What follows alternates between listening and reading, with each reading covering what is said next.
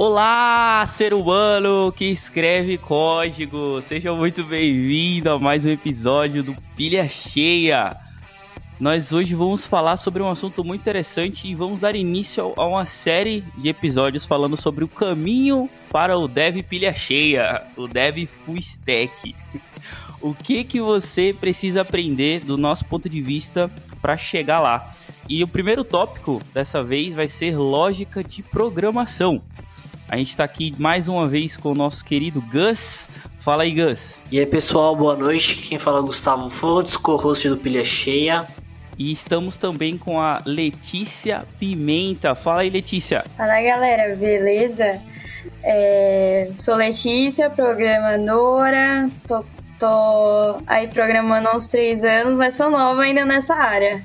Muito bom. A ideia é essa mesmo. E aí, Camilo também, estamos com o Camilo aqui. Como é que você tá, Camilo? Opa, boa noite, tudo bem? Então, meu nome é Camilo, sou de Bento Gonçalves, Rio Grande do Sul. Trabalho com programação aí desde 2011 e atualmente eu tô no finalzinho do curso de análise e desenvolvimento de sistemas no Instituto Federal e espero que dê um papo bem bom hoje. Legal, legal. E também estamos aqui com o Marcos Tavares. Fala aí, Marcos. E aí, galera, beleza? Sou Marcos, eu já trabalho com programação aí há uns quatro aninhos.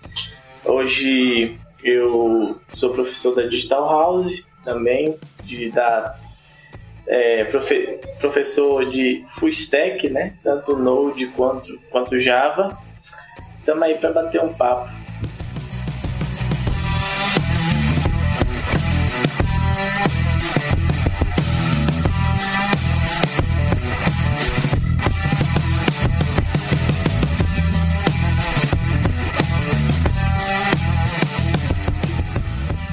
Legal, legal. Sejam todos muito bem-vindos e bem-vindas. É, vamos começar falando sobre definições, né? O que, que, que, é lógica de programação? O que, que é lógica? O que, que vocês. Se alguém chegasse para vocês e perguntasse assim: o que, que é lógica de programação? Qual, quais seriam suas respostas assim na lata? E se quiserem depois dar uma definição formal também, algo do tipo, pessoal da academia aí também, fiquem à vontade. Uh, então, quando a gente fala de lógica de programação, uh, a gente pode associar isso com várias coisas, na verdade. Uh, a lógica ela é intrínseca a várias atividades, né? Então, tipo, quando a gente pensa assim, uma coisa que eu gosto muito de salientar é que às vezes o pessoal fala, ah, mas programação é uma atividade extremamente lógica. Ok, mas lógica ela é presente em diversas atividades que a gente faz que não é programação também. Uh, lógica de programação especificamente, quando a gente pensa sobre ela, uh, principalmente na faculdade, a gente está pensando na, na, digamos assim, na estrutura semântica e orga de organização do código para que ele faça sentido uh, para que o computador consiga executar o que, se, que é necessário, né? eu acho que isso é uma atividade fundamental aqui da nossa área e muitas vezes, normalmente o pessoal quando começa ele começa pensando no justamente estudando lógica de programação. Uh, um ponto que talvez seja interessante até elencar é que muitas vezes a gente pensa em lógica como algo mais uh, generalizado, quando na verdade a gente às vezes está observando alguns pontos dela. Normalmente na faculdade, quando a gente inicia, a gente estuda lógica de programação, a gente estuda lógica imperativa. Sempre tem, uh, digamos assim, aquela primeira cadeira de introdução, e a gente também estuda a lógica proposicional em uma cadeira separada. Lógica de programação eu definiria como a lógica que a gente utiliza na construção de programas de computadores para que a gente não tenha ambiguidade na execução de ordens uh, para os programas. Basicamente seria isso que eu daria como uma definição inicial. Assim. Ah, fecha Muito o tópico, bom. né? Vamos pro próximo. muito Somos... bom, muito bom. Não é? Uh, poxa, tem, tem nem mais o que falar aqui. E essas são umas das, das questões que eu tenho muita. Só aquelas, aquelas perguntas fundamentais que a gente sabe, mas a gente não sabe explicar direito. Não sei se. Eu, eu passo muito com isso como com os conceitos básicos, sabe? O que, que é lógica? Que, como que eu explico o que, que é uma estrutura de dados, sabe? Eu acho que são as coisas. Uh, essas coisas estão tão tão implícitas e, e, e, dentro da gente, né, no dia a dia, que eu acho que são básicas, mas fundamentais e difíceis de explicar. Uh, eu, eu, eu, eu acho que não tem nem que falar, o Camilo definiu muito bem o que é lógica, mas se alguém me perguntasse, um leigo, o que, que, o que, o que seria lógica de programação, assim, exemplo, sei lá, imagina a sua tia, sua avó, sabe, perguntaria, eu tentaria responder uh, de uma forma, enfim, eu tentaria usar bastante analogias, sabe, Tipo, a lógica seria. Ah, eu explicarei que. Tentaria definir que lógica seria um, um uma linha de raciocínio que a gente usaria para criar, chegar num determinado lugar, sabe? É, imagina, tipo, uns bloquinhos, né? A gente vai construindo esses bloquinhos, né? Eu quero criar uma, uma escada, né? ou, ou, ou enfim, quando a gente monta um Jenga, né? não sei quem já jogou um Jenga. Então tem uma lógica por trás, né? Você tem que colocar os três, os três palitinhos verticais horizontais para eles irem, é, para você conseguir empilhar eles e eles ficarem na altura certa. Eu tentaria talvez definir dessa forma, pensando para um leigo, né? Eu acho que é, são coisas difíceis, mas eu seguiria essa linha aqui. É, seria uma a forma, a linha de raciocínio que você utiliza para chegar a um determinado resultado. É, eu concordo plenamente com o Gustavo. Quando, quando a pergunta o que é lógica de programação foi lançada, eu, a primeira coisa que eu pensei foi linha de raciocínio, né? Linha de raciocínio. Mas aí eu pensaria mais em algo mais abrangente, né? Quando você aprende lógica de, de programação, você está aprendendo a linha de raciocínio que o computador utiliza para é, transformar, né? Em comandos para desenvolver coisas. Então, você vai aprender, por exemplo, estruturas, né? estruturas de, de repetição, estruturas de, de, é, de controle em geral, né? de if, else, switch, é, for, while, e ali você vai construindo uma linha de raciocínio de forma que você, a partir daqueles comandos, consiga é, entender como é que o computador pensa, entre aspas, aí, e desenvolver é, o que qualquer solução que venha à sua cabeça partindo da linha de raciocínio que você desenvolveu é, para conversar com o computador. Show, muito bom. E se alguém te perguntasse, Letícia, o que, que, que, que você ia responder assim? Se sua tia perguntasse, como o Gus falou.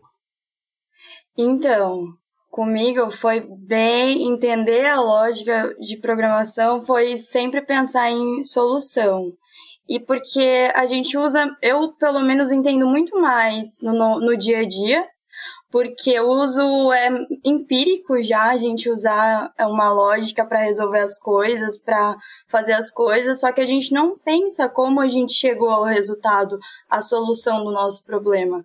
Eu vejo como essa solução a gente analisa todas as nossas condições, tudo que a gente tem ali para chegar numa para resolver um problema ou pensar numa solução que às vezes nem é um problema, é só algo muito repetitivo, né? Que a gente precisa só é, lapidar. Isso que a Letícia falou, eu acho que é um ponto interessante, porque eu não sei, eu não sei se vocês já fizeram essa reflexão, mas a, a, depois de um tempo, a gente tende muito a identificar padrão, né? Eu acho que já, já é do ser humano conseguir identificar bem, bem padrões.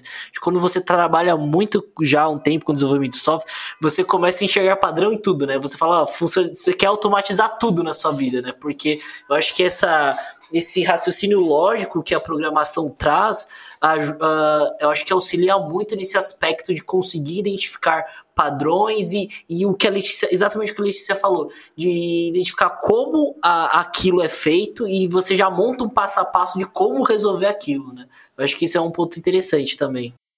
Eu acho que a gente não observa muito, né? É tão, a gente tá tão acostumado a só reproduzir, reproduzir e a gente não percebe de...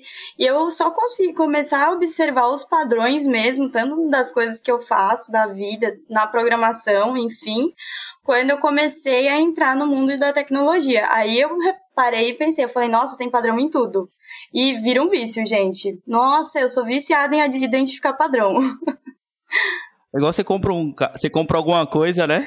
Você compra alguma coisa e você vê, você vê as pessoas com, as, com a mesma coisa que você comprou e você começa a enxergar tudo, tudo igual, né? Você começa a ver a, a, coisa que a pessoa tem, que você tem também, mas é só porque você tem também, né? Você começa a identificar Sim. isso. É bem, é bem por aí. E eu gostei muito do que o, do que o, o Camilo trouxe sobre a questão da ambiguidade, né? Porque máquinas, elas simplesmente são são tratadas de forma muito direta. Você não tem como dar para uma máquina um texto para ela interpretar. A gente está falando de é, uma, uma, uma, conversa pré-machine learning ou coisas do tipo dessas de, de inteligência artificial. né? Então, é, quando a gente fala do computador em si, da máquina, é, tem que ser, não pode ser ambíguo, né? Você não pode dar um, um caminho que não, não tá meio claro o que, que é para fazer. Né? E tem uma, aquela piada bem, bem clichê, né? Da esposa pedindo pro marido comprar um litro de leite e se tiver ovo trazer seis. Não sei se vocês já ouviram. E aí o marido chegou e trouxe seis litros de leite. É o clássico, então, né? É, exato.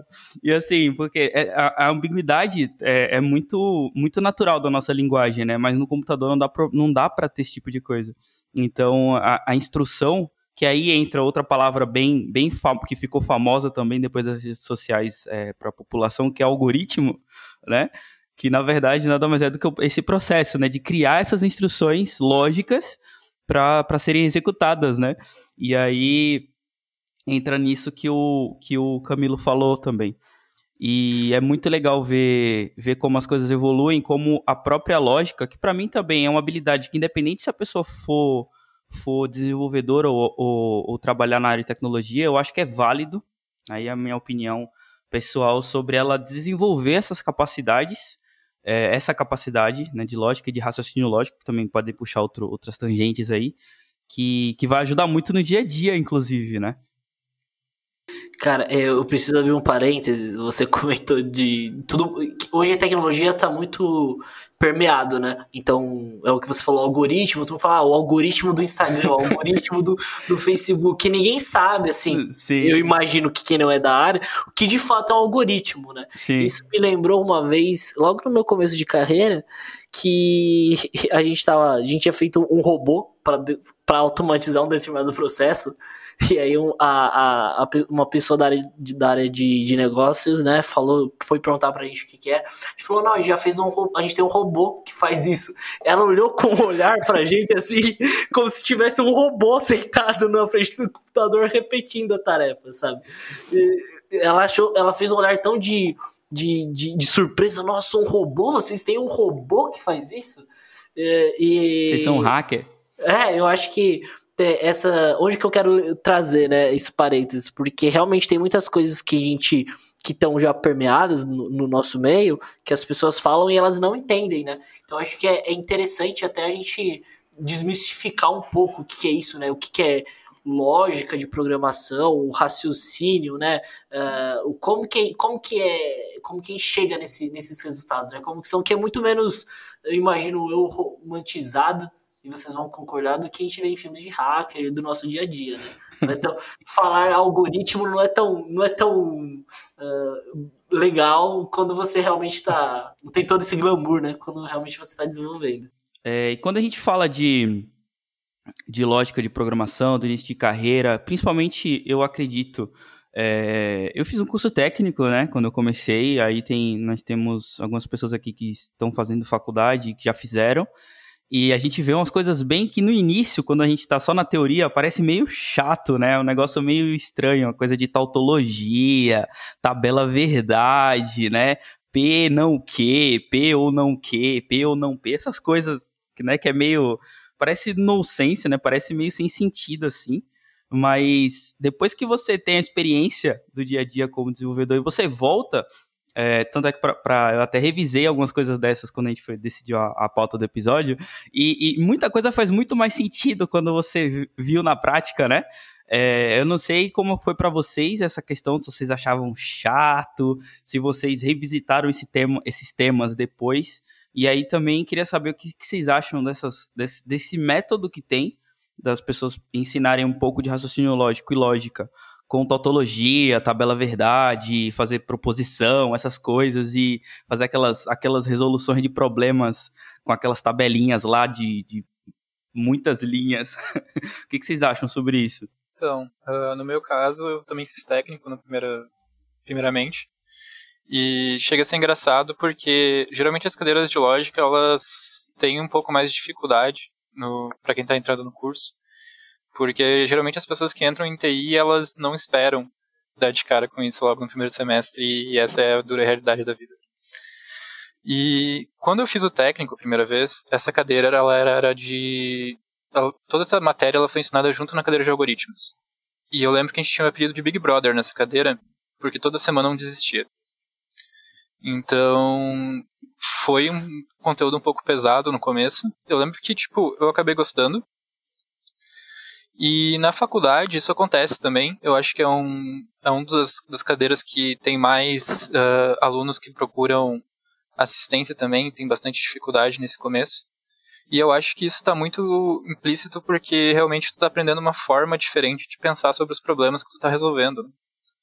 Uh, eu acho que quando eu comecei a primeira vez a fazer isso, eu eu eu, come, eu achei bacana assim a, o aprendizado no começo, mas eu, como era junto com algoritmos, eu tava louco para botar a mão na massa e programar, né?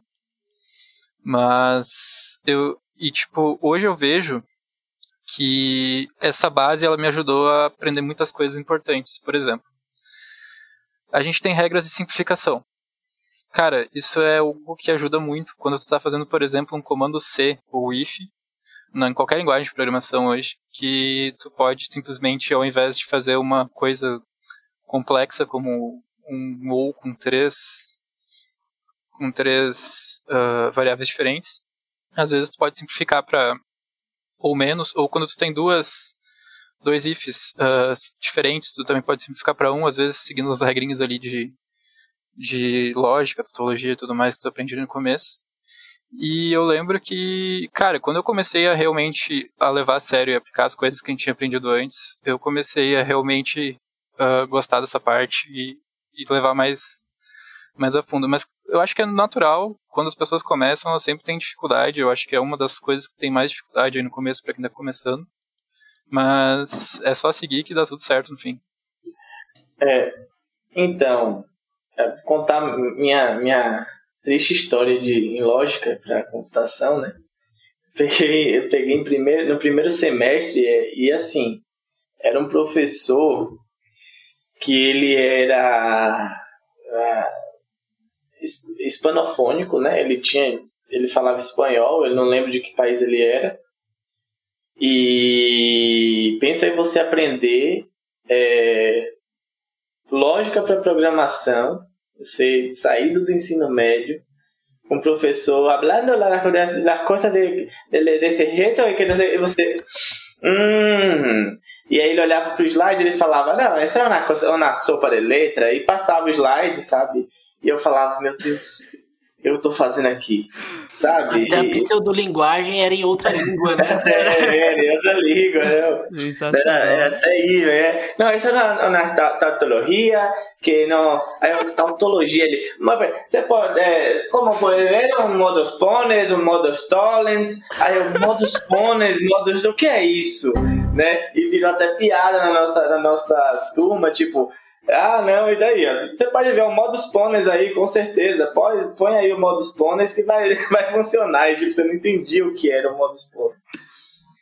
E aí, é, só que aí eu, eu, perdi, né? Nesse semestre aí eu bombei na disciplina. Fui pegar no, no outro semestre com outro professor e, nossa, velho, parecia que era outra disciplina. Parecia que era outra coisa. Talvez a minha mente já tivesse um pouco mais adequada, talvez fosse o, o, a, o idioma que o, professor, que o outro professor falava que fosse o mesmo do meu, não sei. Talvez fosse o próprio material também, porque ele usou um livro muito bom que eu carreguei por muito tempo na faculdade, que é o Fundamentos Matemáticos para a Ciência da Computação, de Judith, é, não lembro o, o, sobrenome dela, mas é um, acho que foi o melhor livro introdutório de ciência da computação, lógica de, de, de é, lógica para a ciência da computação que eu vi e que me ajudou bastante. E, e assim, é uma mudança de mente, gente. Você aprende lógica, você tem você muda muito seu mindset é, você você muda muito seu mindset você realmente amadurece como, como como pessoa programadora né eu acho que isso ajuda muito você no seu caminhar Queria abrir um parênteses aqui pro excelente sotaque espanhol do nosso amigo Marcos. Fenomenal, meu amigo, muito bom. Não, é, é, meio traumatizante essa experiência dele, né? Eu ia falar, achei que a minha era ruim, mas a dele foi bem pior. Mas, cara, no, no, eu acho que o primeiro semestre da faculdade é exatamente essa grande peneira, né? Uh, eu acho que se o Big Brother fosse feito de programadores, nunca ninguém ia sair da casa, né? Porque é, realmente é, é, é, um divisor de águas, assim. Eu, particularmente, tive muita dificuldade no começo da faculdade, para mim foi bem penoso. Uh, essa a ideia de lógica de programação uh, não foi tanto, a parte de orientação objeto demorou para aquilo entrar na minha cabeça. Não entendia de jeito nenhum, mas uh, eu tinha muita dificuldade na, na em, em, assim, quando a gente fazia os testes de mesa, né, com a tabela verdade, eu sempre desenrolava muito bem. Mas quando você aplicar isso em estruturas condicionais, a, a cabeça já ficava meio, meio já dava uns bugs assim. Mas a tabela, eu acho que a tabela de verdade foi fundamental para eu conseguir estimular essa é, é, essa essa linha mais racional assim da lógica de programação e conseguir uh, identificar as coisas de uma forma uh, mais lógica, né? mais clara, assim. Mas eu foi, foi difícil. Eu tive um professor excelente, ele me ajudou muito, Marcos, na época. Uh, e acho que isso foi, foi fundamental. Acho que o professor foi fundamental para auxiliar nessa, nessa, nessa, nesse entendimento. Porque de, de início é, é um mundo muito diferente, né, cara? É assim, eu, eu, eu não tive aquela história, ah, eu mexia com o computador, desmontava meu videogame quando eu tinha 10 anos de idade. Não, cara, eu nunca tinha tocado em computador. e aí eu fui jogado assim na faculdade e falei, eu tava entre história ou, ciência, ou análise de desenvolvimento de sistemas. Então, tipo, eu falei, ah, qual que eu vou fazer? vou fazer, vou fazer ADS, então, ver qual é que é. acabei escolhendo, caí de paraquedas e, foi realmente a outro mundo, foi um, um, bom divisor de águas. E eu acho que a lógica nesse começo foi muito difícil. Tanto que minha sala tinha 50 no primeiro semestre passou para 20, sabe? Tipo, em um semestre só uh, teve essa, essa peneirada.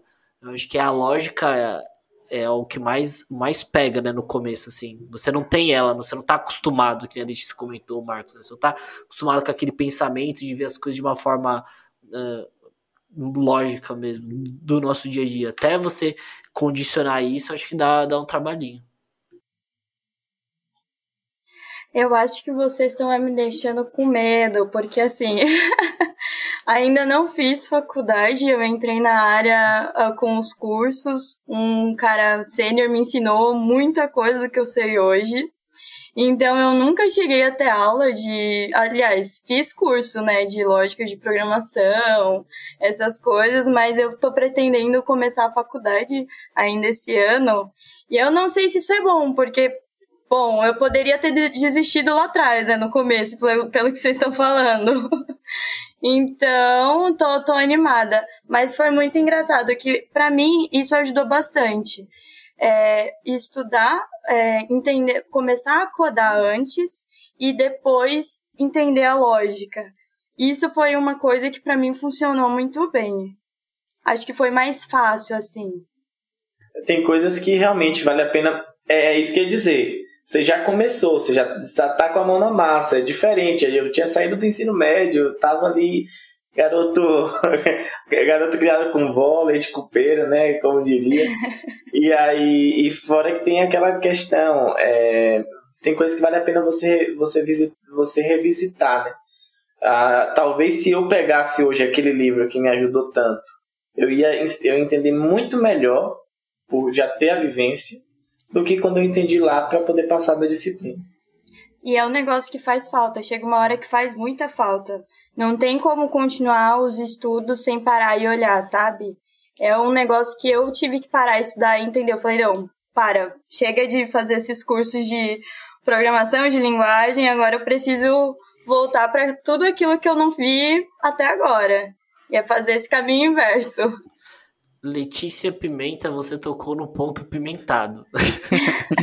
bastante, bastante. Meu Deus. Porque eu acho que, enfim, não é a nossa pauta aqui, mas eu acho que é, hoje a gente tem um, um mundo de tecnologia que realmente falta base, né? Eu acho que esse é o ponto, né? É, é um ponto delicado, porque a, o pessoal sai com o martelo na mão e sai, pra, sai martelando. Não quer saber onde vai usar o martelo, só sai martelando, né? E eu acho que isso, isso acaba sendo um problema exatamente porque a gente até a gente vem falando, né, Lincoln, nos, nos últimos podcasts, a gente sempre volta pro básico, né? A gente sempre volta para para o básico de orientação objeto, o básico de estrutura de dados e sem esse, é esse básico que dá, dá, dá a possibilidade de você explorar coisas complexas, né? Então, acho que é, é importante a gente sempre revisitar. Eu sempre estou revisitando, assim, eu até, no último ano eu só uh, li os livros técnicos relacionados mais a, ao, ao básico, a, de volta para orientação objeto, de volta para a estrutura de dados, que eu acho que isso é, a gente às vezes acaba ficando muito condicionado, é sempre bom revisitar mesmo. E um, acho que um, um ponto que você citou eu acho que, que, que uma minha situação foi a mesma do Marcos, sabe? Eu saí do ensino médio e fui para a faculdade. Eu não tinha um, um histórico de, de, tecnologia. E eu acho que, sem dúvida, você ter, talvez, hoje, tá, antigamente, ou você fazia, sei lá, eu acho um FATEC, um Senai, alguma coisa, algum curso técnico presencial de tecnologia, ou você não, você não tinha tanto acesso, né? Pelo menos, não sei o Marcos, mas eu tô falando de 12 anos atrás. Não tinha YouTube, era só mato, entende?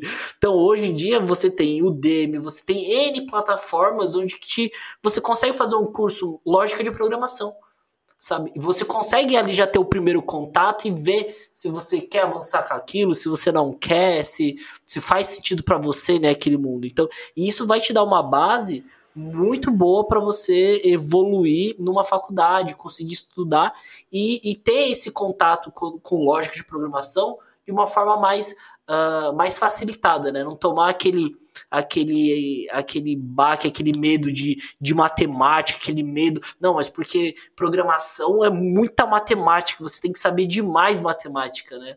Acho que, tem, que a gente tem que tomar. Uh, é, é legal isso porque te tira esses estigmas.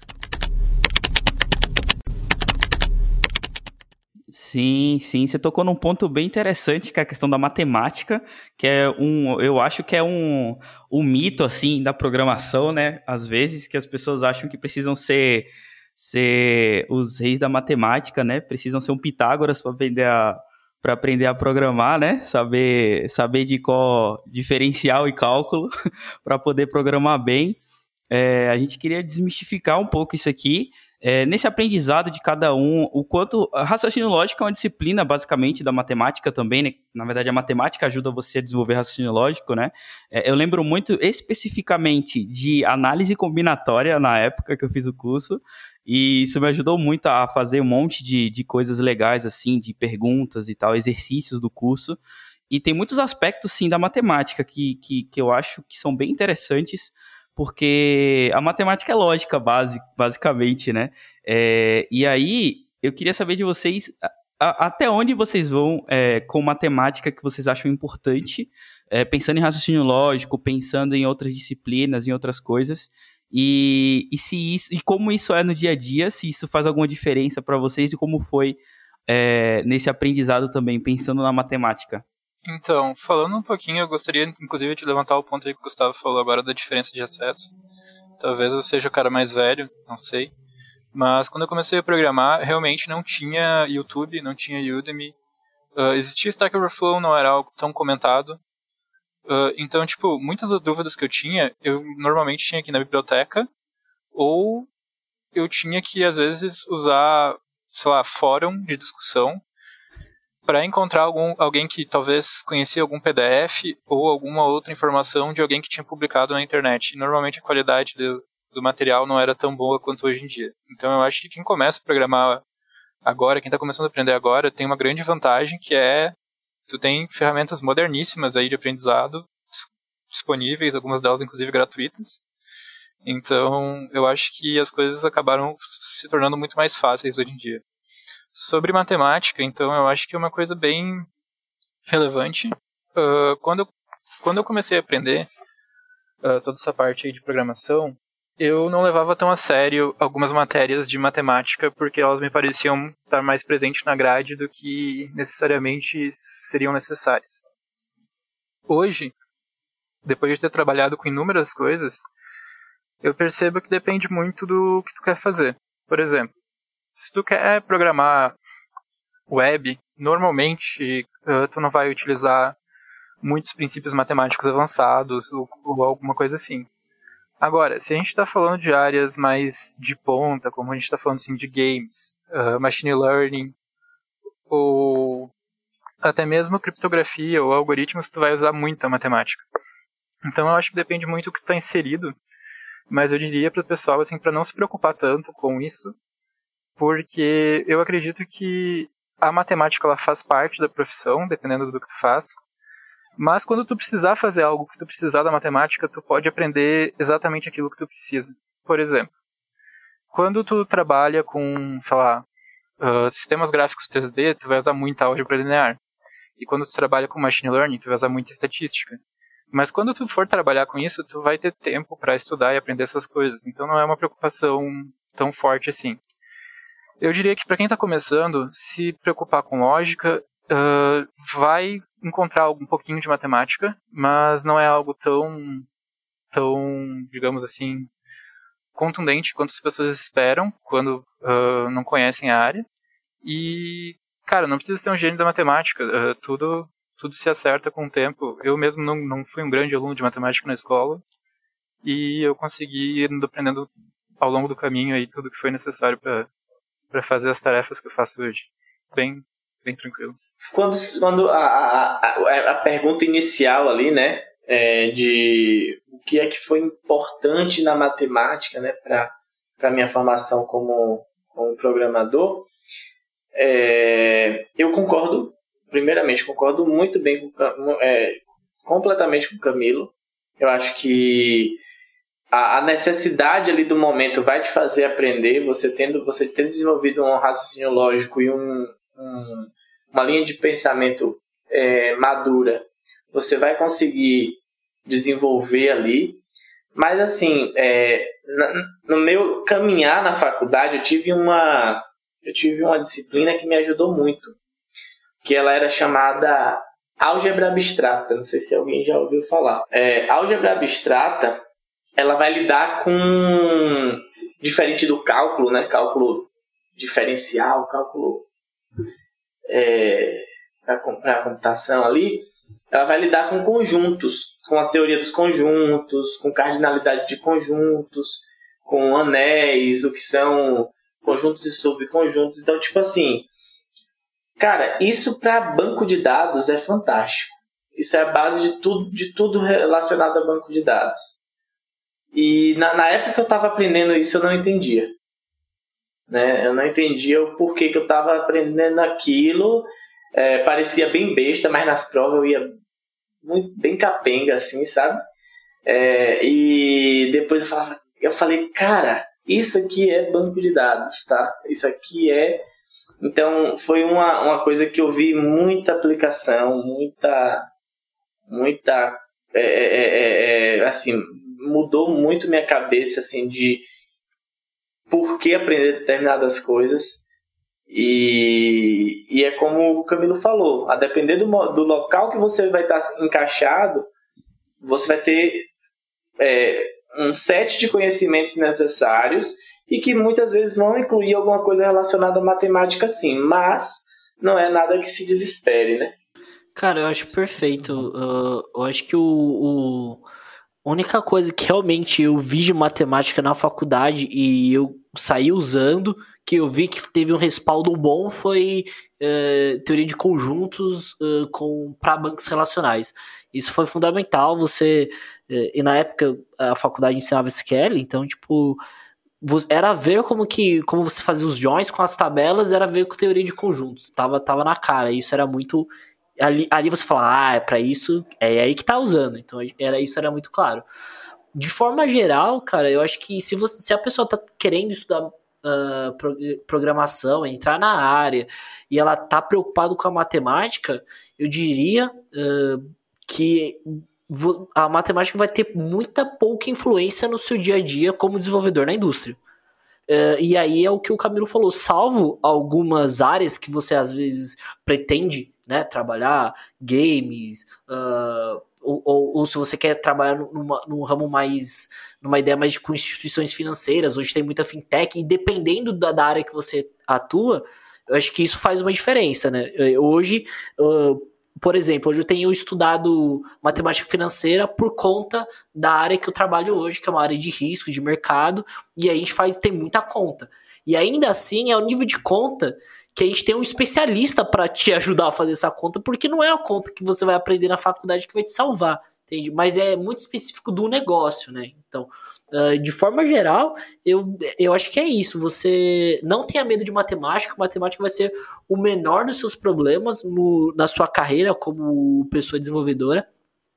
Uh, se preocupe com lógica. Lógica é a base fundamental, estrutura de dados para você conseguir evoluir e, e, se tornar uma pessoa bem sucedida em aspectos de, de ser um bom, um bom desenvolvedor, né? Um bom programador. Uh, eu acho que esses são meus dois centros, assim. Eu acho que a, as pessoas sempre pegam muito no ponto da matemática, né?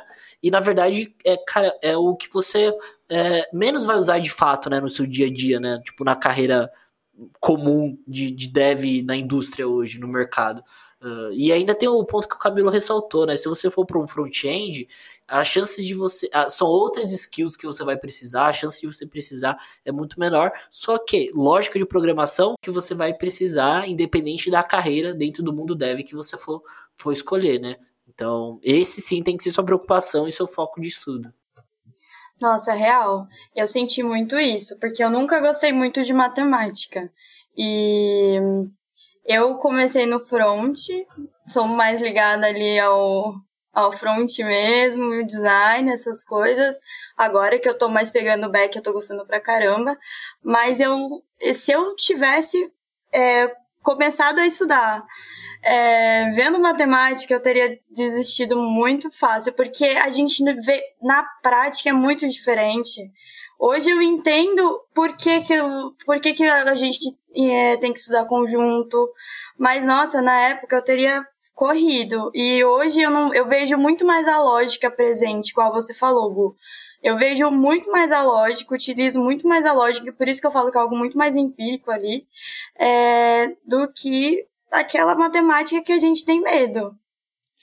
É, tem uma coisa que eu gosto bastante de refletir, que as pessoas, aí vai entrar um, um parênteses bem grande, né? É, as pessoas que, que fizeram é, grandes contribuições para o mundo da tecnologia, é, pensando em, em, por exemplo, o Linus Torvalds, que é o, o, criador do Linux e do Git, por exemplo, né, esse tipo de cara, o Satoshi Nakamoto, que ninguém sabe quem é, é que criou o Bitcoin, o blockchain, por exemplo, umas tecnologias que são que são muito interessantes e, e, e, tem um potencial gigantesco. Por exemplo, eles usaram muita base matemática para criar o que eles fizeram, né? Por exemplo, no caso do blockchain, a teoria dos jogos, né? Que é uma, que é uma área da matemática ali. E, e ele tinha um conhecimento profundo sobre aquele assunto e conseguiu aplicar isso no algoritmo, né? Falando em programação, e desenvolveu essa ideia, desenvolveu a ideia da, da blockchain, e isso tornou, pegou proporções né, muito grandes, assim. E aí fica só esse parênteses que eu acho interessante, que se você é, gosta de matemática e gosta de programação, eu acho que vale muito a pena investir é, em, em conceitos matemáticos mais complexos para talvez, quem sabe, você desenvolver soluções é, para problemas que você encontre ou pensar em coisas inovadoras também. Então, acho que se você gosta de, de matemática, eu acho que vale a pena investir, investir nisso como programador também. Eu só queria fazer um, um comentário que é o seguinte. É, é, como, como a Letícia falou, né? Se ela fosse estudar alguma coisa relacionada à matemática, sem entender qual o problema que ela iria resolver com isso, acabou. Não, não, ia, não ia dar certo. E esse é o grande X da questão. é, é, é você aprender algo, é, só que direcionado, né, dirigido ao problema que você tem. Porque se você tem um problema e você quer resolver aquele problema, aquilo se torna algo pessoal para você. E não tem nada mais motivador do que resolver um problema que está te causando sofrimento, né? Então acho que eu acho que é, é, é, às vezes a gente não aprende determinadas coisas porque a gente não tem a motivação certa. E na hora que o problema vier, gente, você não vai nem lembrar que isso é matemática, né? Não vai nem lembrar que, nossa, eu, odiava matemática na escola. Não, você vai dizer, pô, preciso resolver esse problema agora, deixa eu pegar isso aqui e ver como é que eu vou fazer. E aí, isso é o melhor motivador que tem. Mas falando de, de ensino, né? A gente falou de algumas experiências aqui que, que tivemos no aprendizado. Né? Eu sempre gostei de matemática, então aquela, aqueles exercícios de, de estudar tautologia e outras coisas é, foram bem divertidos na época. É, eu sempre gostei de matemática na escola, mas falando de, de lógica de programação, pensando nessas bases, né, aí tem o que já foi mencionado também pelo, pelo Gus, o que, que é a diferença entre é, você pegar, por exemplo, um curso na Udemy, né, que é uma plataforma bem famosa de cursos, e começar é, uma faculdade. A nível de acesso, é, é óbvia a escolha, né? Mas que diferenças que vocês conseguem ver, assim, por exemplo, é, a gente tem o Marcos aqui, o Gustavo, a Letícia quer fazer faculdade, o Camilo que, que fez também, está fazendo, né, e está tá inserido no meio acadêmico. É, qual é a diferença que vocês enxergam aí do desse ensino é, promovido por, por bootcamps que querem colocar pessoas no mundo da tecnologia e a decisão de fazer ou não a faculdade, de, do início do início da carreira pensando nessa, nesse, nesse começo aí? Cara, eu, eu acho que a principal vantagem que você tem hoje em dia, né? É, como o Theo Camilo já destacou, uh, e ele me, me trouxe uma nostalgia. Pô, na, na época da faculdade, você queria estudar algo, você ia lá na biblioteca, tentava reservar um livro que todo mundo pegava, porque era três cópias que tinha daquilo, e ficava torcendo para alguém faltar e você conseguir pegar o livro. Era assim que você estudava, né? É, porque às vezes o livro não tinha, ou na época era, enfim, você não tinha grana às vezes para comprar, era caro, era difícil achar. Hoje, a, com a internet né, e N plataformas de, de comunicação que a gente tem, você consegue estudar basicamente qualquer coisa pela internet. Acho que a, prim a primeira vantagem é você sentir aquilo que antes você não tinha como sentir. Você não tinha como você saber, poxa, será que eu vou gostar? Porque hoje, se você quer se você pensa em ser cozinheiro, chefe, você consegue cozinhar. Você vai na sua cozinha, tenta cozinhar alguma coisa, você vai passar nervoso, você vai largar a mão. Se você gostar, você vai falar: Não, gostei de cozinhar, vou, vou ver se eu faço um curso agora de, de cozinheiro, né, de chefe, enfim. E você vai estudar.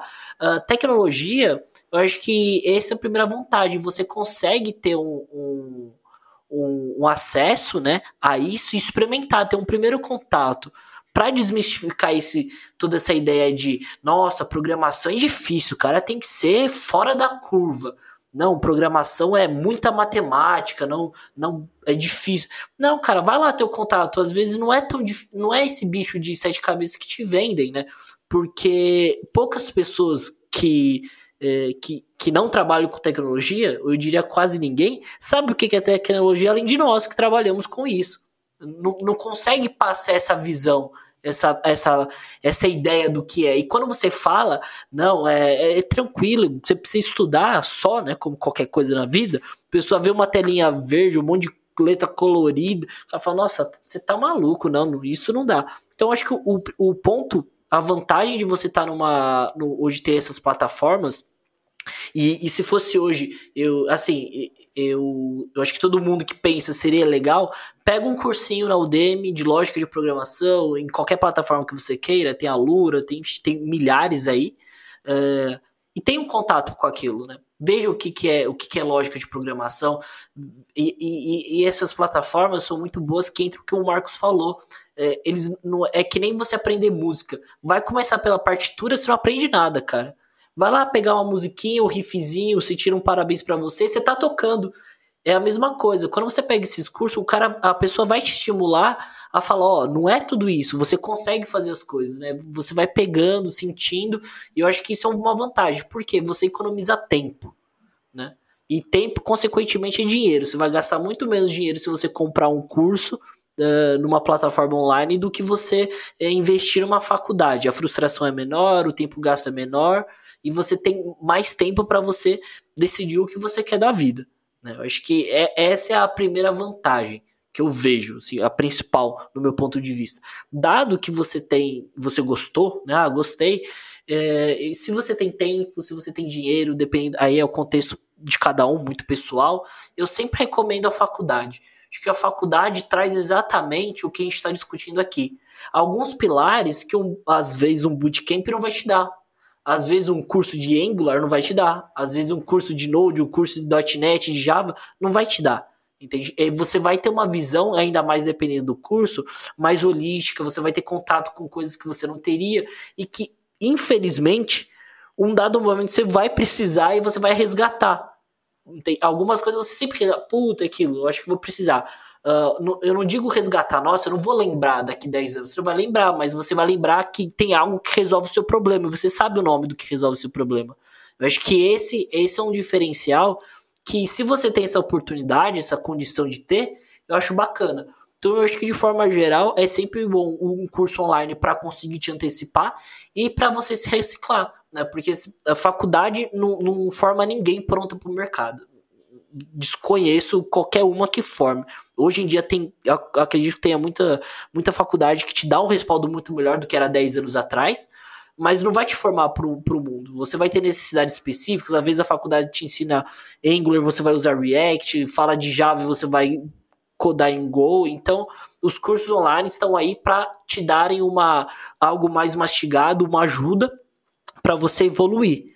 Mas no final, Uh, eu acho que o que vai fazer você é, ter, ter, uma ser um bom profissional, enfim, evoluir com sucesso, é você estar tá estudando. Então, seja começando por um curso, sentindo que, que aquilo você quer indo para uma faculdade, ou começando da faculdade, que nem o Marcos ou eu, e, e, você vai passar por algum curso online em algum momento. Você vai aprender uma determinada tecnologia, você quer pegar algo mais rápido, o curso online vai estar tá na sua vida como pessoa desenvolvedora. Eu acho que isso não tem como negar né? A, não ser que você seja do Roots mesmo, que só pega livro, mas é, é uma, um ótimo ferramental para você no seu dia a dia aí como profissional. Um tempo atrás aí eu vi um, um meme, né? Que explica muito bem a questão da faculdade, né? A faculdade é como andar de bicicleta, né? Só que a bicicleta tá pegando fogo, o chão tá pegando fogo, tá tudo pegando fogo. É, é basicamente isso. Você, na realidade, a, a faculdade ela vai te, te ensinar a ser autodidata, tá, gente? É, acho que o meu maior problema na faculdade, quando eu entrei, foi achar que os professores da faculdade eram os professores do ensino médio, que iam me mastigar o conteúdo e iam me botar na boquinha e eu ia aprender e eu ia dizer, olha, isso aqui, vou passar na prova e vou, e vou ficar feliz. Não.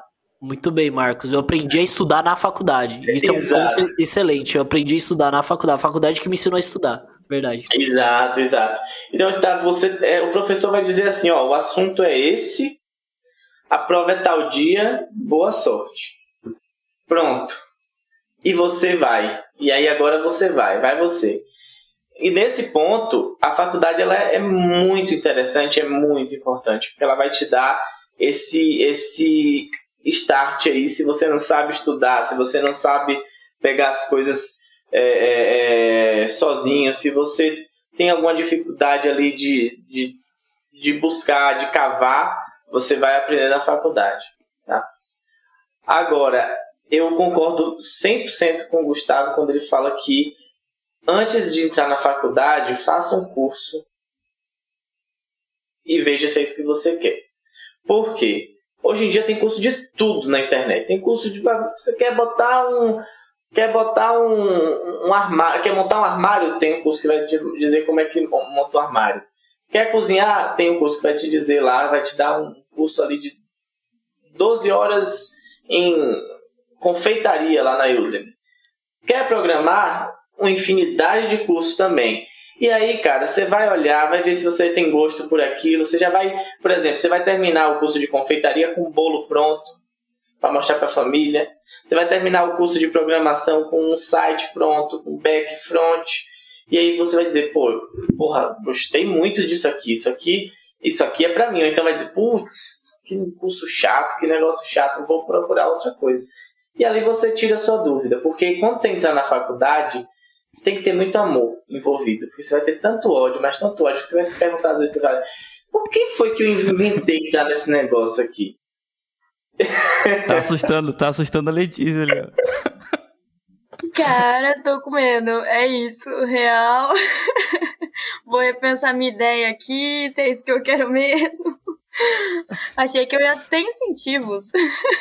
Não, mas pô, você tá calejada, você vai, você vai passar é, tranquilo. É, tanto dia que me aparece durante o dia para arrumar, eu acho que eu vou tirar de letra a faculdade. Ela vai mais ajudar do que do que atrapalhar, e eu espero. Sem Não, segundo o Marcos. Não, sim, com certeza. Vai te ajudar. E, e aí você vai saber por que, que você está aprendendo aquilo, que é o mais importante. Sim, eu acho que é o que eu sinto mais. Isso. O que eu sinto mais necessidade é isso. É, beleza, eu sei as coisas que eu tô fazendo, aprendi muito com. Aprendo muito com curso online, porque, nossa, programação você sempre tá estudando, não tem jeito. E só que chegou no momento que ali eu percebi, olhei para mim mesma e falei, não, agora eu preciso tapar os buracos. Porque além de, de eu querer entender mais o leque que é a tecnologia, tudo que ela tem ali, cada passo, é, eu vi que tem muita coisa também que eu aprendi a fazer na marra ali e não sei a lógica, ainda não peguei a lógica do negócio. Então eu vejo que a, a faculdade ela vai vir para tapar não só esses buracos, porque a gente tem que aprender sozinho, mas também para me dar esse leque de entender o todo, sabe? Como que funciona por completo. Eu acho que esse é o ponto que você citou, né? De sempre estar tá estudando. Porque. E, e, o que o Marcos falou de, de amor, né? Porque, de certa forma, é um pouco sim isso. Porque é, se você for pegar a hype de ter, olhar salário até 20 mil reais e for nessa, cara, você não vai, você não sai, você é o que vai sair, é o que o Camilo falou. Você é o cara do Big Brother que vai sair no primeiro semestre, você não vai ficar. Não, não adianta você querer. E um outro problema que eu, que de certa forma, eu vejo como problema hoje no hype, é que a galera pega, faz um curso, faz um bootcamp e, e, de uma linguagem hypada, que hoje é o JavaScript, o cara faz lá, sai full stack, e o cara uh, não estuda mais, né? E só fica nessa. Então, um, um, um, a gente não pode esquecer que estudar é, é, um, é, uma, é, é pra vida inteira, né? Não é só faculdade e um curso ali para você se formar. Exatamente. É a vida inteira. É, eu diria que a internet hoje ela proporciona muitas coisas, mas ela proporciona muitas coisas boas e muitas experiências ruins também. Eu, inclusive, constantemente reclamo do número de uh, propagandas no YouTube quando eu vou assistir um vídeo que começa com alguém oferecendo um bootcamp, e aí eu vou ver o que, que é um bootcamp que aparentemente é de quatro dias e faz promessas milagrosas uh, para quem está se inscrevendo por um preço altíssimo e que claramente pela grade não não é algo que vai entregar tudo isso que a pessoa promete. Então assim, a internet ela, ela proporciona muitas coisas boas, ela proporciona muitas coisas que são duvidosas e eu diria que a faculdade ela tem um ponto mais, assim, digamos, de confiança nisso. Então, tipo, tu tem um, uma, uma estrutura, uma base que foi construída ao longo de muitos anos ali e que tu sabe que tem fundações sólidas para o que tu vai fazer na tua vida. Uh, é uma decisão que a pessoa tem que fazer e eu acredito que eu trabalhei com muitas pessoas, eu trabalho ainda com muitas pessoas que não têm faculdade e que são até mais capacitadas que eu. O meu, meu chefe, por exemplo, ele não tem ele não tem graduação, ele não tem ensino médio, e ele é uma pessoa que eu admiro muito porque ele sabe coisas surpreendentes assim sobre uh, sistemas operacionais, programação, como as coisas funcionam e tudo mais, coisas inclusive que eu não sei.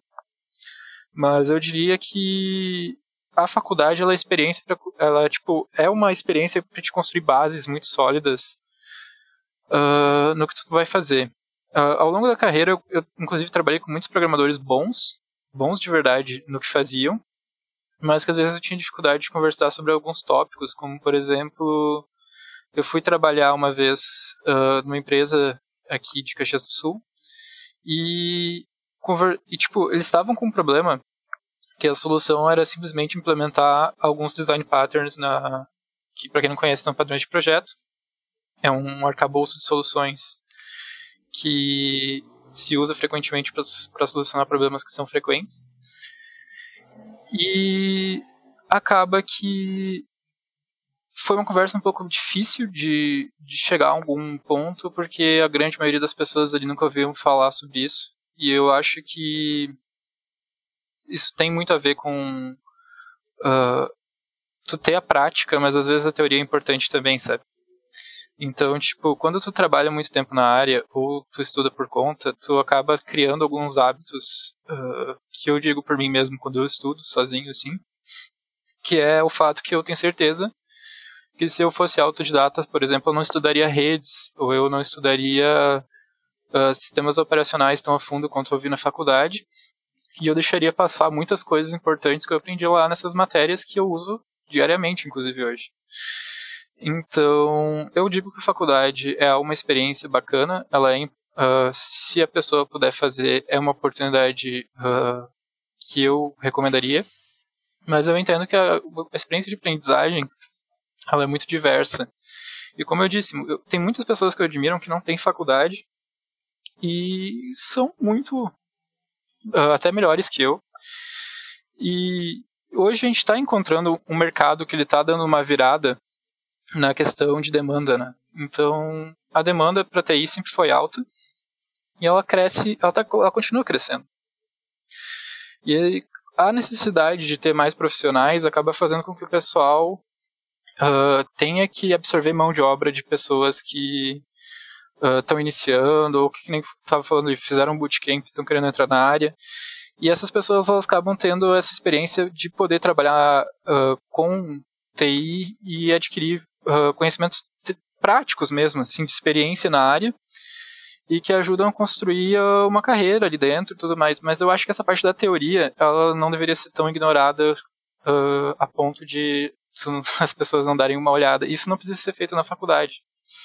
Eu acho que a faculdade é algo que ajuda bastante, mas se a pessoa quiser uh, buscar as coisas por conta, eu, eu, tenho, eu não só tenho certeza, como eu conheço pessoas que conseguiram fazer isso.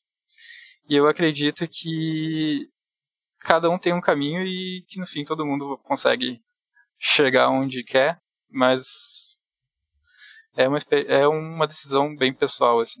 O que eu digo assim é que a faculdade, a faculdade ela vai te dar um caminho das pedras, né? Ela vai te dizer, ó, pega isso, isso, isso, isso, isso e isso. Estuda aqui. É, esse, esse, é o, esse é o tópico, é o que o Camilo falou, né? É, existe uma houve um estudo prévio houve uma uma fundamentação para aquelas disciplinas estarem ali. Tanto é que o meu curso mesmo o curso da, da, da faculdade que, que eu estou finalizando está é, tá no processo de mudança de projeto pedagógico ou seja de mudança de disciplinas mas isso já está já rola há uns 4 a 5 anos esse projeto esse processo porque é muito estudo, e aí tem professor que discorda, e tem professor que, que acha que deveria tirar uma coisa e outro que diz que, que deveria tirar outra. Então, quando você tem um projeto pedagógico, significa que teve muita gente debatendo e muita gente discutindo, gente com experiência, com história dentro, do, dentro do, da área de TI, e que pode realmente dar uma lançar uma luz sobre tudo isso principalmente a parte de aprender, as bases, né? Que eu acho que é o mais importante, você aprender as bases daquilo que você faz. Tem uma disciplina muito, muito, muito base lá na minha faculdade, que é teoria da computação. Basicamente, você aprende a construir uma máquina de Turing ideal, né? Você faz você faz os, os grafos, né? os grafos direcionais, que a gente chama de. Ah, eu esqueci o nome do negócio lá. E esse grafo ele consome uma, uma gramática livre de contexto, né? que a gente, a gente no, no, no popular chama de regex. e a gente entende como é que o regex ele funciona é, de forma muito, muito baixo nível, né? Você desenha e você faz o seu desenho consumir aquela gramática. E ali você entende o que que ele o que que passa e o que que não passa, né? O que que ele vai rejeitar e o que que ele vai aprovar. Então, é, depois que você passa por uma experiência traumática dessa, um trauma bom, né? Eu falo, não, não é um, um trauma ruim. Mas depois que você passa por uma experiência tão profunda de aprendizado, você não esquece, é, tipo assim, não tem como você não ter maior facilidade de aprender determinadas coisas que estão no mercado aí hoje, né? Então, explica é... pra gente aí, Marcos, um parêntese sobre o que, que é essa tal dessa máquina de Turing aí. Essa máquina de Turing, tá? A máquina de Turing, ela, ela foi idealizada, tá, gente? Ela dizia que uma máquina que teria uma fita infinita, onde você teria dois modos, um modo de escrita e um modo de leitura. E ali e, e não teria tempo, é, é não teria, como é que fala? É, é, ah, esqueci. Não teria um tempo, um tempo de, de mudança, né? Ela era instantânea. Então, ela é totalmente conceitual. E aí, depois a gente vai, vai descobrir que essa máquina de Turing ela foi traduzida para o computador que a gente tem hoje, mas de uma forma um pouco diferente, né? Mas no, no final das contas, a gente vai falar sobre, é, é a gente vai falar sobre o, é, como é o comportamento do computador e como é que ele faz leitura escrita. É basicamente isso. E aí a gente vai falar sobre isso, só que de uma forma muito mais, muito mais é, é, é profunda e muito mais assim é, é, é, na base da prática mesmo ali, né? Eu, eu, só esqueci o nome que a gente dá, autômatos. Autômatos, eu falei grafos, né? Grafos direcionais, mas a gente dá esse nome, dá o nome disso de autômatos. A gente desenha os autômatos e esses autômatos eles eles consomem é, um, um, uma, um, um, alfabeto, digamos assim, né? É bem interessante. Foi uma das disciplinas que eu mais gostei. Já fica aí a recomendação de pesquisar a vida de Alan Turing, que é sensacional. Tem filme, tem livro, tem muita coisa sobre esse assunto que eu particularmente acho que é fundamental também para a gente começar, às vezes depois da se aprofundar sobre como isso tudo começou. É bem interessante.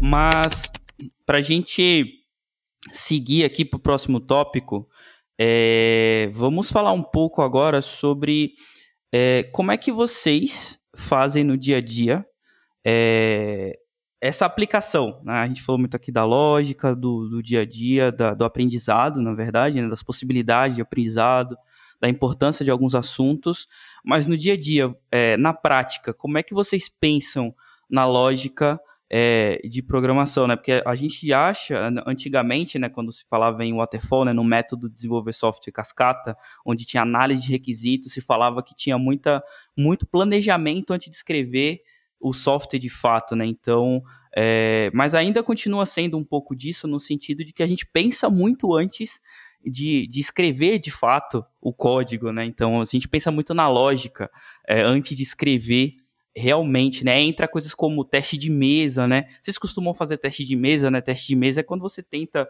validar uma lógica no papel, né? Por assim dizer, de uma forma bem, bem simples. É, eu particularmente costumo fazer bastante isso, mas é uma coisa que me ajuda, né? Para desenvolver minha, minha linha de raciocínio do, do problema que eu quero resolver. É, vocês costumam fazer isso também? Vocês têm alguma ferramenta nesse sentido? Como é que vocês é, pensam na lógica no, no, dia a dia quando vocês estão resolvendo é, é os problemas? E além disso, né, como é que vocês tentam é, melhorar isso? É, e como isso vocês acham que enriquece vocês como, como profissionais? Eu acho que um ponto importante disso que você comentou é, como a Letícia tinha levantado no começo, a gente, quando a gente começa a desenvolver, a gente começa a prestar mais atenção em padrões, né? Coisas que, pro, problemas que, que, que acostumam, que são recorrentes e há métodos para resolvê-los. E muitos dos problemas que a gente tem hoje em dia já foram definidos métodos de como resolvê-los e os melhores métodos até hoje encontrados para resolvê-los. Né? É, então, como que a gente faz isso? É, eu acho que um ponto importante que o Camilo até destacou no, na última fala dele, que é a, é, a dificuldade de você, às vezes, conversar e, e ter princípios, né? E, e, as pessoas reconhecerem esses princípios, esses padrões. Então vamos lá. Uh, hoje, às vezes você tem um problema para. Uh, vamos pensar aqui, você tem uma, uma, uma lógica, né? um problema onde você tem vários, vários cenários, você tem um, um conjunto de algoritmos que resolvem um, um, problemas diferentes, problemas determinados. Então, hoje, se você for pegar isso, se você for, for, for estudar, você vai ver que tem design patterns, uh, um padrão de projeto específico para resolver esse tipo de problema. Né? Então, você tem hoje o, o padrão, o padrão strategy que resolve, é, traz soluções para resolver esse tipo de problema. E isso é um negócio que eu sinto, é um ponto que eu sinto muita falta no, no dia a dia é, que nem o Camilo falou, eu, eu encontro muita dificuldade em, em ter em encontrar pessoas que tenham uh, que, que, tenham uh, não vou dizer fundamento, mas que tenham uh, repertório, sabe? Para lidar com esses problemas, para saber reconhecer esses padrões e saber que tem um, um padrão já, algo desenhado, um algoritmo, uma lógica para resolver aquilo. E, e, como é que você adquire essas lógicas? Estudando, lendo. É, e as pessoas não, não fazem muito isso, elas não têm o costume muito de ler. Eu acho que todo mundo aqui eu acho que já conheceu alguém que fala: Ah, eu não tenho o costume de ler quando você recomenda um livro. Acontece comigo, sabe? Ah, não tenho o costume de ler. Cara, como que você é um desenvolvedor, uma pessoa que trabalha com tecnologia, você não tem o costume de ler? Como que você aprende se você não lê? Está todo, todo mês está fascinando um, um, um curso, fazendo um bootcamp, sabe?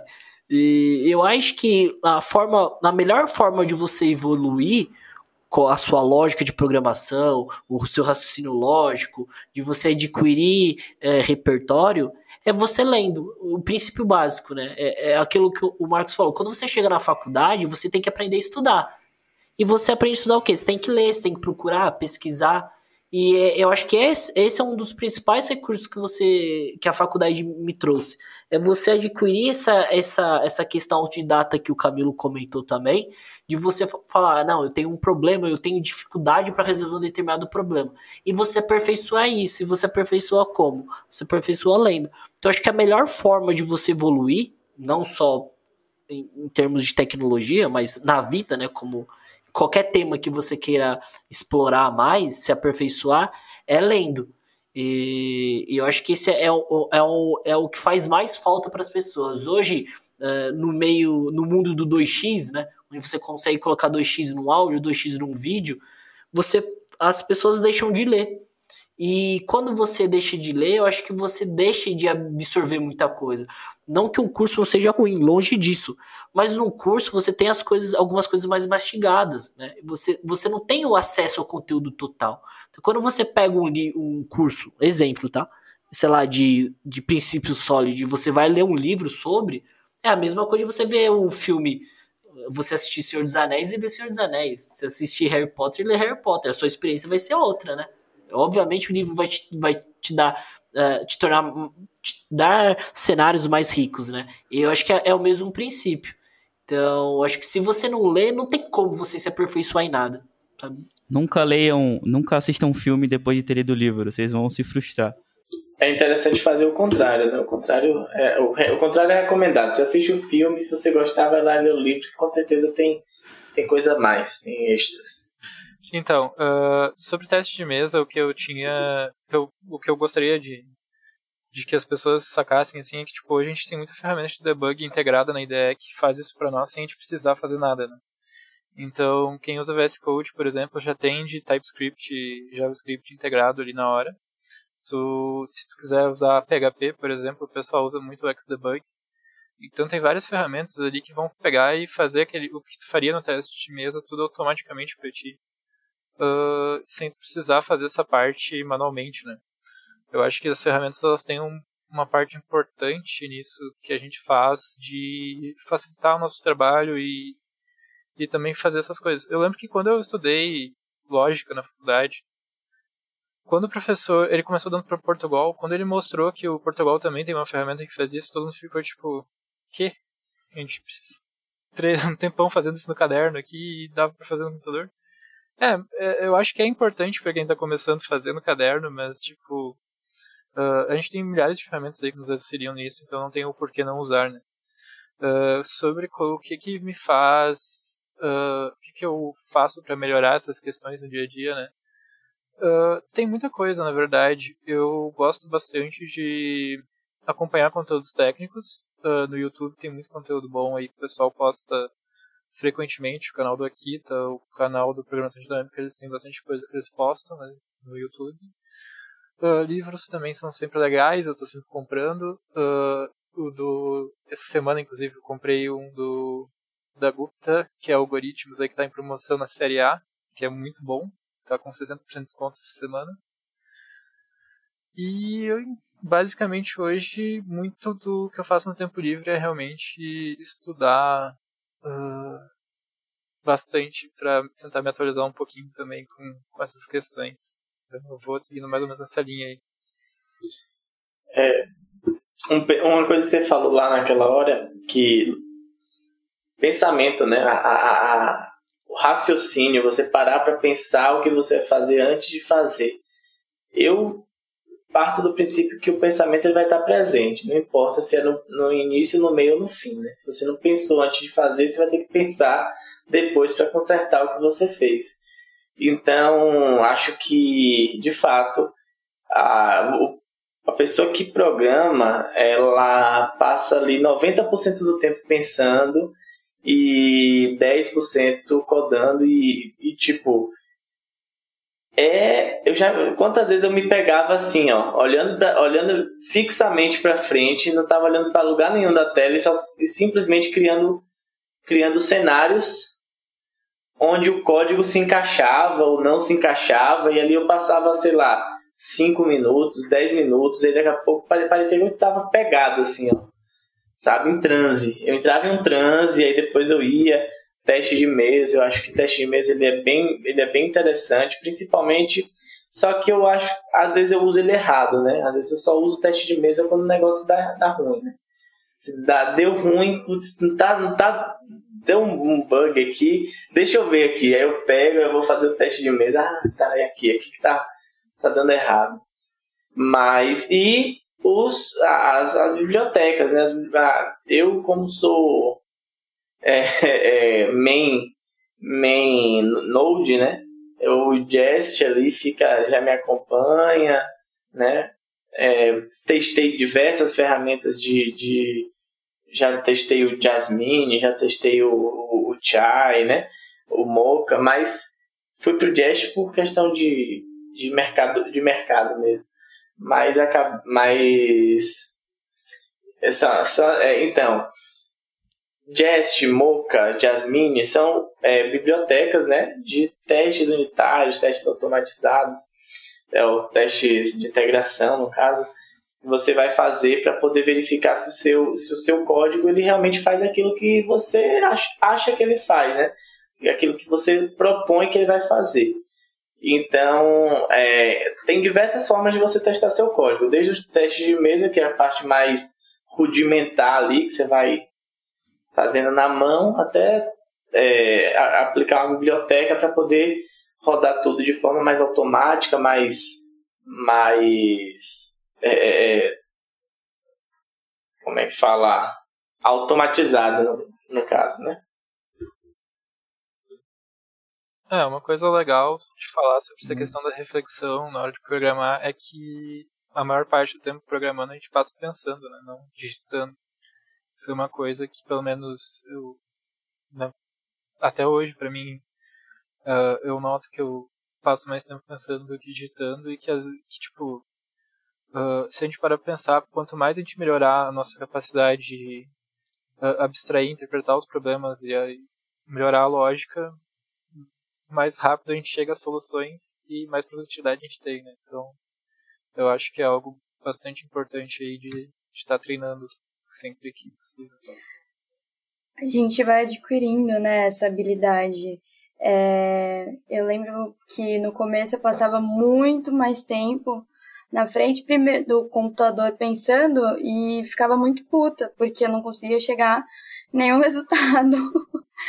e eu achei muito, muito uma das coisas que eu mais gosto na programação é porque ela me despertou essa vontade de analisar mais. É, entender que eu precisava analisar o meu código também me fez tipo, parar e analisar o restante, que estava à minha volta, e desenvolvendo um pensamento analítico assim, porque a gente não está acostumado a pensar, a gente é preguiçoso. Tudo é muito fácil e a programação ela vai puxando isso em você, né? Então é, você tem que parar e você tem que, pô, deu erro, você tem que parar e você tem que pensar e ver todos os cenários, como o Marcos falou, e para encontrar uma solução. Então você se torna mais analítico, sabe? Eu acho isso muito, muito legal da programação. É só um adendo, né? É, na verdade, é só um, comentário assim aleatório, mas que faz, faz sentido com isso que está sendo falado.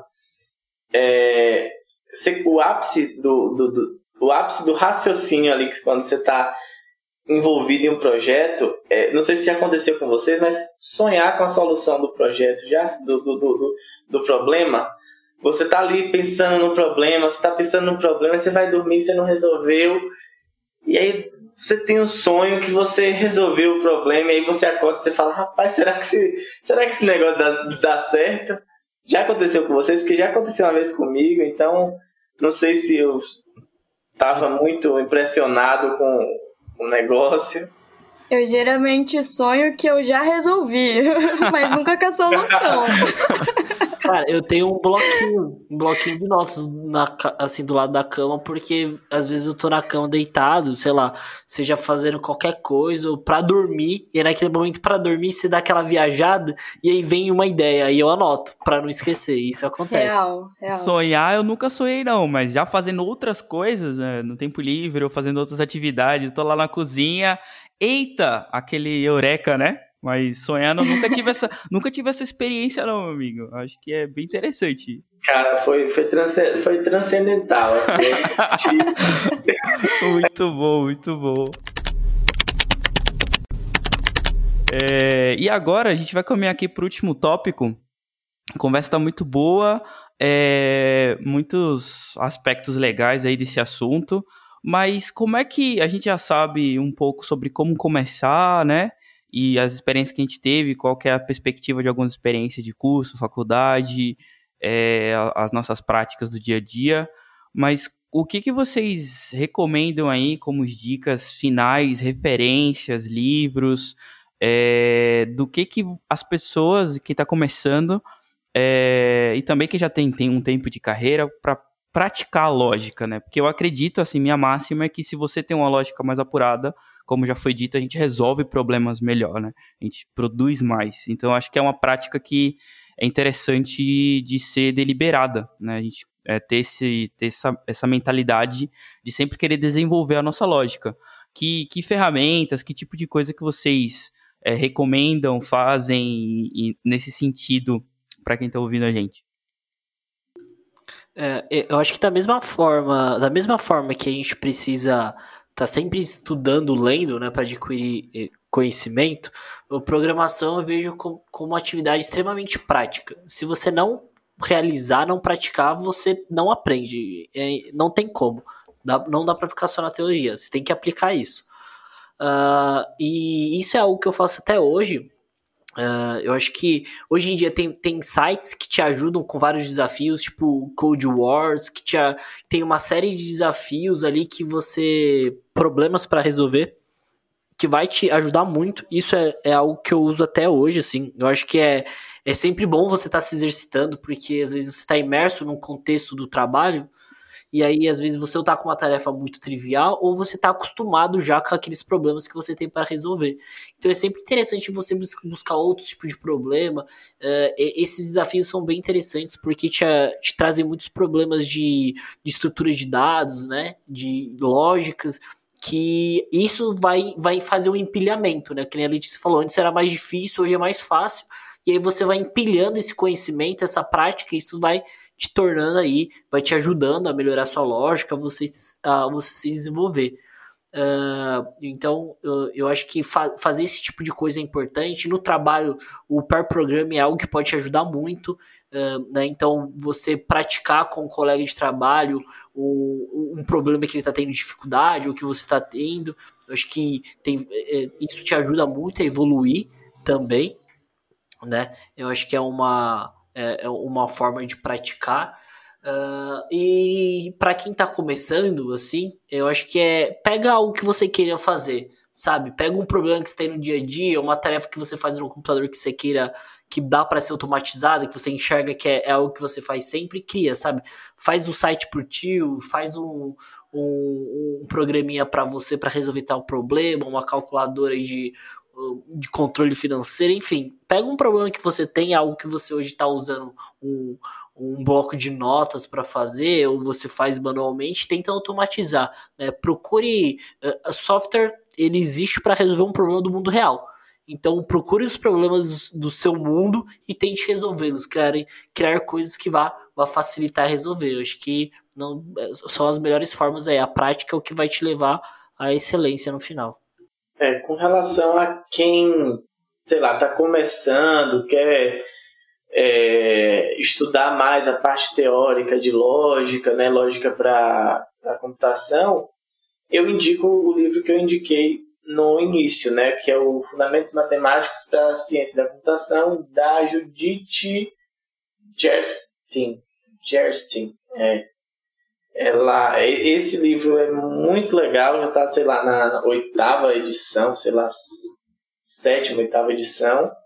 Tem muito exercício de exercício de lógica e tem uma linguagem muito muito fluida assim você lê é um livro imenso é um livro assim sei lá umas é, é, de umas 600 páginas mas ele ele não, não, ele cobre diversas áreas da parte da computação tá não, ele não cobre só lógica é, proposicional não então vocês vão ter ali sei lá 50, 60 páginas de lógica muito bem escritas e com bastante exercício para poder é, desenvolver aí todo o raciocínio lógico. É, eu gostei bastante de uma palavra que o Gus falou e que, tipo, é, manuten é a manutenção de uma habilidade que tu tem, né? Uh, não basta apenas aprender, tu também tem que praticar bastante para manter a, a, a, prática e a habilidade que tu tem em programar. Isso é válido para várias coisas, não só para programação. Eu acho que disciplinas que são práticas têm muito disso, né? Inclusive eu estava lendo um artigo hoje de, sobre isso no xadrez, por exemplo, que que é um paralelo bem interessante, assim, tipo. E se eu fosse recomendar para ir para galera um lugar para praticar e aprender e tudo mais, eu diria para dar uma olhada em site. Hoje em dia a gente tem bastante sites aí que, que oferecem isso de graça, né? Como o RJude, ele tem bastante exercícios, inclusive exercícios temáticos aí de programação uh, com enunciados muito bem construídos ali, com testes ali para ver o resultado. Uh, tem o Check.io também, que é mais gamificado, ele tem, tem bastante coisa assim. Eu tinha recomendado antes também alguns canais do YouTube aí. A gente tem o aqui, tem o Programação Dinâmica, que são muito bons em trazer conteúdo técnico um pouco mais uh, difícil de a gente ver assim pela internet aí, que, que são bastante bons assim para quem está querendo buscar algum mais teórico. E, cara, praticar é muito disso que, que foi falado também, é procurar coisas que a pessoa gosta de fazer e não ter medo de ir atrás, sabe? Tipo, se qualquer coisa assim, tipo, não só fazer um site pro tio, se tu quer fazer um jogo, procura como é que faz um jogo e, e tudo vai dar certo, cara, porque tipo, hoje tem muito conteúdo bom, uh, tem muita galera interessada em ajudar também, as comunidades são muito legais aí pra conhecer pessoas e tirarem dúvidas, então eu, eu deixaria essas dicas aí pro, pro pessoal que quer praticar e conhecer um pouco mais. É, é eu vou na, no Gus também porque eu comecei é, a praticar mesmo com o Code War. É, e foi muito interessante, porque foi muito difícil no começo. Mas por ter sempre um desafio ali, é, o primeiro, quando você consegue é, solucionar o primeiro, isso só te motiva mais. E aí tem que ir. Algo que eu, uma dica também que eu fazia bastante, ainda faço, né? A minha irmã, ela também é programadora, então a gente fica se desafiando. então, ou a gente faz juntas algum quando é muito difícil e tal. É, mas eu gosto muito dessa troca de informação que tem entre mim e ela, porque é, às vezes no começo foi muito difícil para mim entender e conseguir desenvolver isso. Então foi bem, bem interessante. Acho que foi, foi uma, essa é uma ótima dica. Quando no começo é sempre bom ter alguém ali, porque além de te motivar mais, Lógico que a motivação vem com a, com a resolução de um, um código ou outro, quando tá certo, ou quando você termina de fazer alguma, alguma página, alguma coisa assim, algum código, isso te motiva bastante, mas essa troca de informação é, é muito necessária também, eu acho bem bacana. É, sobre o Code Wars, assim, para mim é o melhor de todos nesse sentido, é o que eu mais uso mesmo. Tem o Hacker Rank também, né? E o Code Wars em específico, por ser, acho que o Hacker Rank também tem um sistema de gamificação, não lembro, mas o Code Wars tem um sistema de kata muito legal, né? Que é, é você vai subindo os ranks ali dos kills e vai subindo é, de acordo com o nível de complexidade que você resolve os problemas e tal. E se você é uma pessoa competitiva como eu, vai gostar muito de, de ir subindo os níveis lá, de aumentando sua, sua pontuação e, e, vendo lá a troca. E, e, o mais legal lá é que você vê outras soluções, você consegue discutir com o pessoal, ver, ver os níveis dos problemas. E assim, a prática, é, só reforçando o que o Gus falou também, a prática é o que, é o que leva à perfeição. E só a nível de lógica mesmo, Code Wars e o Hacker Rank, para mim, são a, as melhores ferramentas, assim, a nível de prática, para você, você desenvolver o seu raciocínio lógico, sua lógica. E todos os links do que a gente falou aqui, a gente vai deixar num, num glossário e os links no, no, na descrição do episódio. E, pessoal, é isso. Queria agradecer muitíssimo a presença de todos vocês. Né? Muito obrigado pelo tempo aí, pela, pela troca excelente de ideias que a gente teve. Aí fiquem aí à vontade para darem os seus comentários finais. E é isso aí. Bem, valeu pessoal. Espero que vocês tenham gostado. Espero que a gente tenha conseguido ajudá-los aí um pouco. Uh, não deixe de dar o, o, feedback de vocês pra gente. Segue a gente lá no Twitter e mandem sugestões. E é isso. Obrigado, pessoal. Valeu, gente. É, espero que tenha sido bem proveitoso aí esse momento. É, pra gente aqui foi um bate-papo muito, muito legal. Pra mim, pelo menos, foi bem construtivo, né? Ver, ter outras visões é, e, e, conseguir explorar esse, esse lado aí de lógica de programação. E é isso aí, tamo junto. Fico muito feliz pelo convite, então, uh, realmente muito bacana aqui da conversando com o pessoal. Eu acho que é um assunto bem interessante, espero que o pessoal tenha curtido bastante aí o, a conversa. E, cara, quem quiser conversar sobre qualquer coisa aí, eu também tô, tô disponível aí, é só mandar DM, qualquer coisa aí. Tamo junto. É isso aí. Bom, é, foi um prazer participar. É, só ganhei aqui nessa conversa, eu notei várias coisinhas legais. Espero que vocês tenham curtido também. E é isso aí, vamos sair mais inspirados. Muito legal, obrigado pessoal mais uma vez. Aí não preciso fazer aquele script lá do like, do compartilhar, todo mundo já sabe, mas a gente quer realmente continuar a discussão, se vocês quiserem, no Twitter principalmente é, arroba pilha cheia, a gente tem um Twitter agora. E fiquem à vontade para comentar lá e se você quiser adicionar alguma coisa também. E é isso. Muito obrigado por terem escutado até aqui e até a próxima, meus amigos. Até mais.